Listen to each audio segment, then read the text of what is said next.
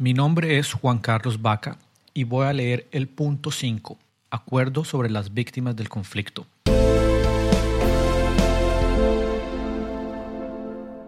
Sistema integral de verdad, justicia, reparación y no repetición, incluyendo la jurisdicción especial para la paz y compromiso sobre derechos humanos.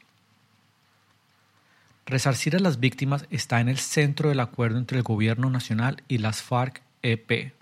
En tal sentido, en la mesa de conversaciones de La Habana hemos discutido y llegado a acuerdos sobre el punto 5 de la agenda, víctimas, que incluye los subpuntos 1. Derechos humanos de las víctimas y 2. Verdad, tratando de dar contenidos que satisfagan las reivindicaciones de quienes han sido afectados por la larga confrontación respecto a cuya solución política hoy, mediante estos nuevos consensos e importantes medidas y acuerdos de desescalamiento, hemos dado un paso fundamental de avance para la construcción de la paz estable y duradera y la finalización de una guerra de más de medio siglo que ha desangrado al país. El Gobierno Nacional y las FARC-EP, considerando la integralidad que debe caracterizar el desarrollo de los numerales comprendidos en el punto víctimas, Iniciamos nuestro análisis del punto asumiendo la Declaración de Principios del 7 de junio del 2014. Estos principios fueron tenidos en cuenta a lo largo de todo el trabajo para el desarrollo del punto 5, víctimas, y deberán irradiar su implementación. El reconocimiento de las víctimas. Es necesario reconocer a todas las víctimas del conflicto, no solo en su condición de víctimas, sino también y principalmente en su condición de ciudadanos con derechos. El reconocimiento responsabilidad. Cualquier discusión de este punto debe partir del reconocimiento de responsabilidad frente a las víctimas del conflicto. No vamos a intercambiar impunidades. Satisfacción de los derechos de las víctimas. Los derechos de las víctimas del conflicto no son negociables se trata de ponernos de acuerdo acerca de cómo deberán ser satisfechos de la mejor manera en el marco del fin del conflicto. La participación de las víctimas. La discusión sobre la satisfacción de los derechos de las víctimas de graves violaciones de derechos humanos e infracciones al derecho internacional humanitario con ocasión del conflicto requiere necesariamente de la participación de las víctimas por diferentes medios y en diferentes momentos el esclarecimiento de la verdad. Esclarecer lo sucedido a lo largo del conflicto, incluyendo sus múltiples causas, orígenes y sus efectos, es parte fundamental de la satisfacción de los derechos de las víctimas y de la sociedad en general. La reconstrucción de la confianza depende del esclarecimiento pleno y del reconocimiento de la verdad. La reparación de las víctimas. Las víctimas tienen derecho a ser resarcidas por los daños que sufrieron a causa del conflicto, restablecer los derechos de las víctimas y transformar sus condiciones de vida en el marco del fin del conflicto es parte fundamental de la construcción de la paz estable y duradera. Las garantías de protección y seguridad. Proteger la vida y la integridad personal de las víctimas es el primer paso para la satisfacción de sus demás derechos. La garantía de no repetición. El fin del conflicto y la implementación de las reformas que surjan del acuerdo final constituyen la principal garantía de no repetición y la forma de asegurar que no surjan nuevas generaciones de víctimas.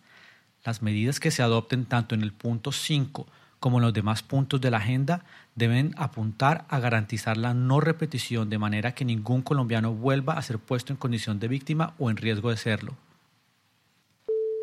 Principio de reconciliación. Uno de los objetivos de la satisfacción de los derechos de las víctimas es la reconciliación de toda la ciudadanía colombiana para transitar caminos de civilidad y convivencia.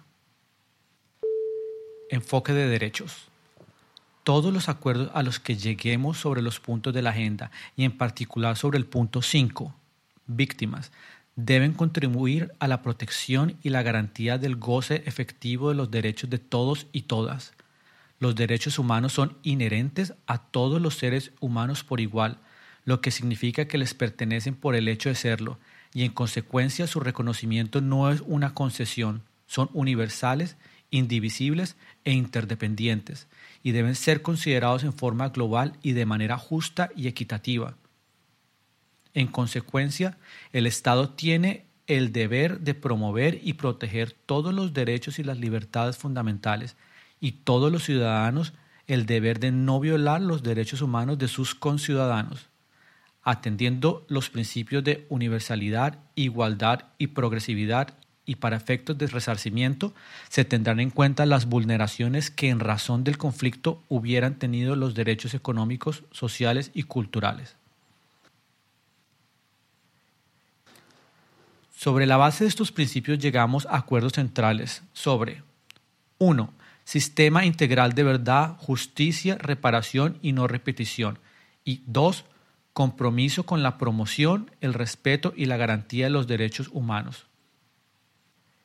Dentro de estos compromisos se incluyen trascendentales acuerdos como la creación de la Comisión para el Esclarecimiento de la Verdad, la Convivencia y la No Repetición la Unidad Especial para la Búsqueda de Personas Dadas por Desaparecidas en el contexto y en razón del conflicto, la Jurisdicción Especial para la Paz y las medidas específicas de reparación.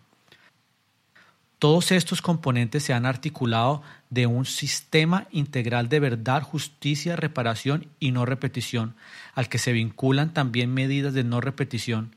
Precisando sobre este último tema, aparte de la implementación coordinada de todas las anteriores medidas y mecanismos, así como en general de todos los puntos del acuerdo final, se implementarán medidas adicionales que se acordarán en el marco del punto 3, fin del conflicto, de la agenda del acuerdo general.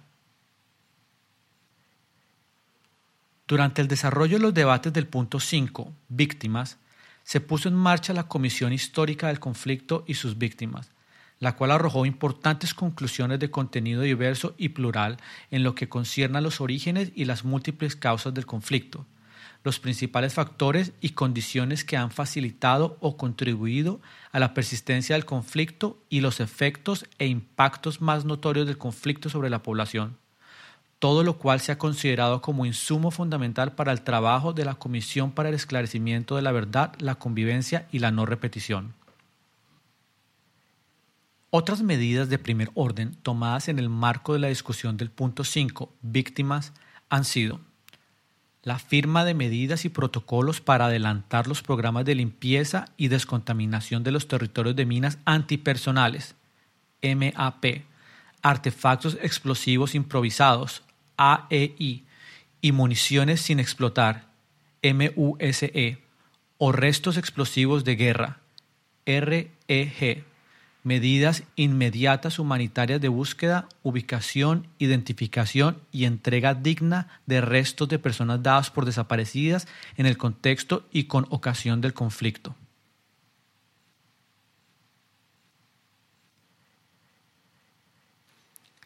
El conflicto armado, que tiene múltiples causas, ha ocasionado un sufrimiento y un daño a la población sin igual en nuestra historia son millones los colombianos y colombianas víctimas de desplazamiento forzado, cientos de miles los muertos, decenas de miles los desaparecidos de toda índole y un amplio número de colectivos y poblaciones afectadas a lo largo y ancho del territorio, incluyendo comunidades campesinas, indígenas, afrocolombianas, negras, palenquera, raizales y rom, partidos políticos, movimientos sociales y sindicales, gremios económicos, entre otros, sin olvidar otras formas menos visibles pero no menos dolorosas de victimización, como la violencia sexual, las afectaciones psicológicas o la simple convivencia con el miedo. En reconocimiento de esta tragedia nacional, desde el encuentro exploratorio de 2012, acordamos que el resarcimiento de las víctimas debería estar en el centro de cualquier acuerdo y que la agenda para la terminación del conflicto debe incluir un punto sobre las víctimas, como quedó consignado en el Acuerdo General del 26 de agosto de 2012. Por esa misma razón, antes de abordar este punto de la agenda, acordamos la mencionada Declaración de Principios, que refleja ese compromiso con las víctimas y ha servido de brújula de las conversaciones para asegurar que la satisfacción integral de sus derechos a la verdad, la justicia, la reparación y la no repetición esté en el centro del acuerdo.